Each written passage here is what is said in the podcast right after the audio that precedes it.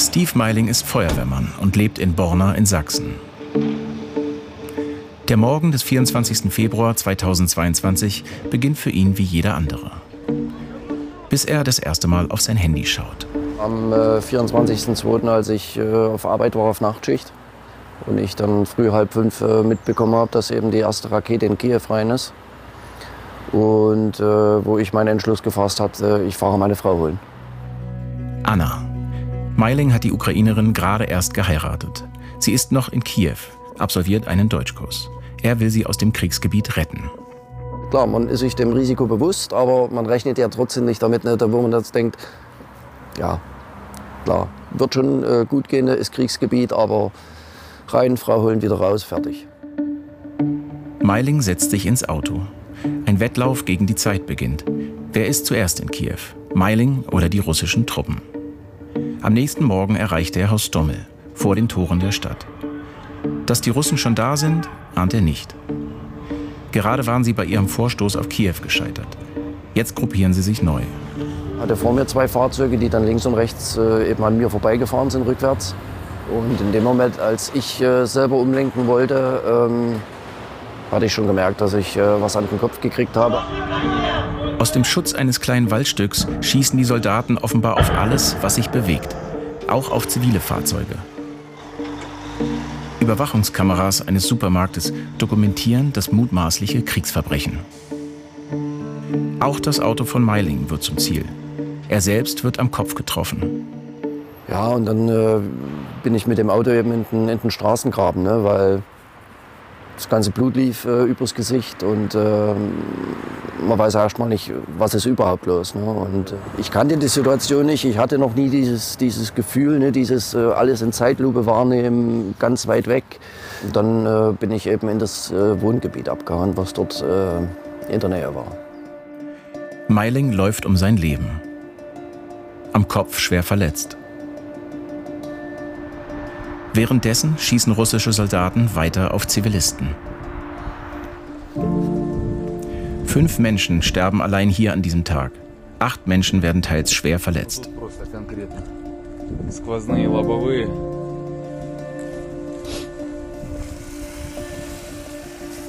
Meiling ist einer von ihnen.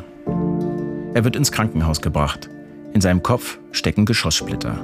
Die Ärzte kämpfen um sein Leben. Er klagte über das Gefühl von Fremdkörpern im Kopf. Ich habe ihn untersucht und dann Metallfragmente herausoperiert.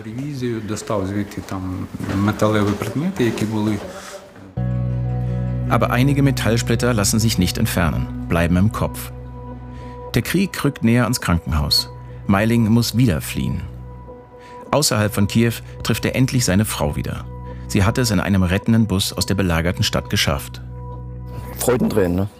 Das ist, es fällt eine Riesenlast von einem, weil diese Ungewissheit einfach weg ist. Ja, aber es gab ja Tage im Krankenhaus, man wusste nicht, was ist mit ihr. Meiling und seine Frau sind jetzt in Deutschland, in Sicherheit.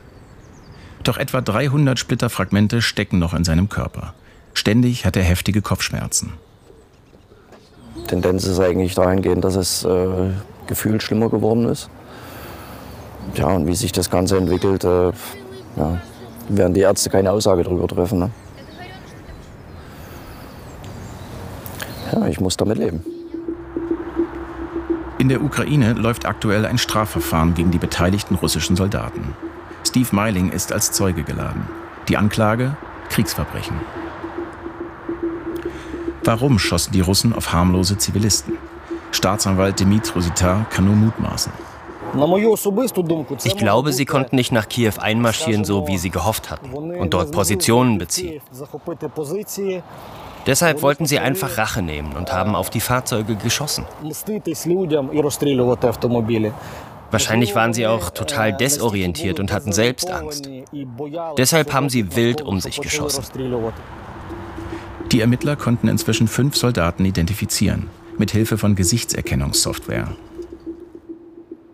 den Kommandeur der Einheit, zwei seiner Stellvertreter und zwei einfache Soldaten.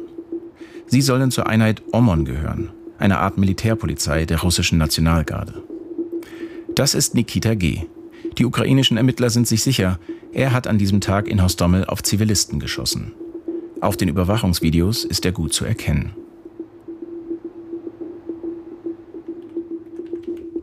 Wir stoßen auf Bilder von ihm in Uniform. Er soll 30 Jahre alt sein und aus Irkutsk stammen. Wir finden seine Kontaktdaten und versuchen immer wieder, ihn zu erreichen. Schließlich gelingt es uns. Unser Eindruck nach dem Telefonat? Nikita weiß von den ukrainischen Ermittlungen gegen ihn. Also das war anscheinend äh, Nikita der ähm, da in, Gust in auch mal dabei war. Und äh, der hat ja bestätigt, dass er halt das ist. Und er meint, äh, also die ukrainische Recherchen dazu hat er mal als äh, Blödsinn bezeichnet. Die russische Regierung lässt über ihre Botschaft ausrichten, sie habe zu Nikita G. und den anderen Soldaten keine Erkenntnisse. Der Mann, der G. laut Ermittlern den Schießbefehl gegeben haben soll, ist Sergei K. Seit den 90ern ist er bereits bei der Truppe. Seit 2005 leitet er die Omon-Einheit in der Region Krasnojarsk. Omon-Polizisten werden in Russland unter anderem für die Zerschlagung von Demonstrationen und Aufständen eingesetzt. Ende 2022 sagt Sergei K. einer russischen Zeitung, ich bin stolz darauf, in dieser Spezialeinheit zu dienen. Der stolze Kommandeur, für die ukrainischen Ermittler ein Kriegsverbrecher.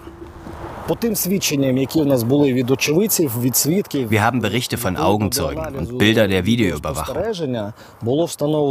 Daher wissen wir, dass der Oman-Kommandeur seinen Leuten befohlen hat, auf zivile Fahrzeuge zu schießen.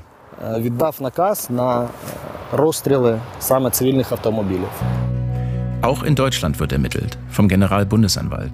Schließlich ist mit Steve Meiling ein Deutscher Opfer eines mutmaßlichen russischen Kriegsverbrechens geworden. Das deutsche Verfahren könnte durchaus mehr erreichen als das ukrainische. Denn Deutschland könnte einen internationalen Haftbefehl besser durchsetzen. International macht es halt schon einen Unterschied, ähm, welches Land die ähm, Verhaftung bzw. Auslieferung beantragt. Und Deutschland verfügt über einigen Einfluss und den sollte Deutschland auch geltend machen. Ähm, Im Klartext, Deutschland sollte auch auf internationaler Ebene dafür sorgen, dass dieser Strafanspruch durchgesetzt wird und eben einen internationalen Haftbefehl erwirken. Auslandsreisen würden für die Tatverdächtigen dann zur Gefahr. Steve Meiling und seine Frau Anna sind wieder in Sicherheit. Mit den Folgen des Krieges wird er wohl ein Leben lang zu kämpfen haben. Schon deshalb will er die Täter irgendwann hinter Gittern sehen, auch wenn er weiß, dass das wohl schwierig wird. Die Täter sind nicht greifbar, weil sie eben in Russland sind. Und jetzt bleibt abzuwarten. Ne? Also es wird äh, mit Sicherheit ein Prozess werden, der nicht im nächsten halben Jahr oder Jahr äh, zu Ende geht, sondern ich rechne fest damit, dass das äh, über Jahre sich hinziehen wird.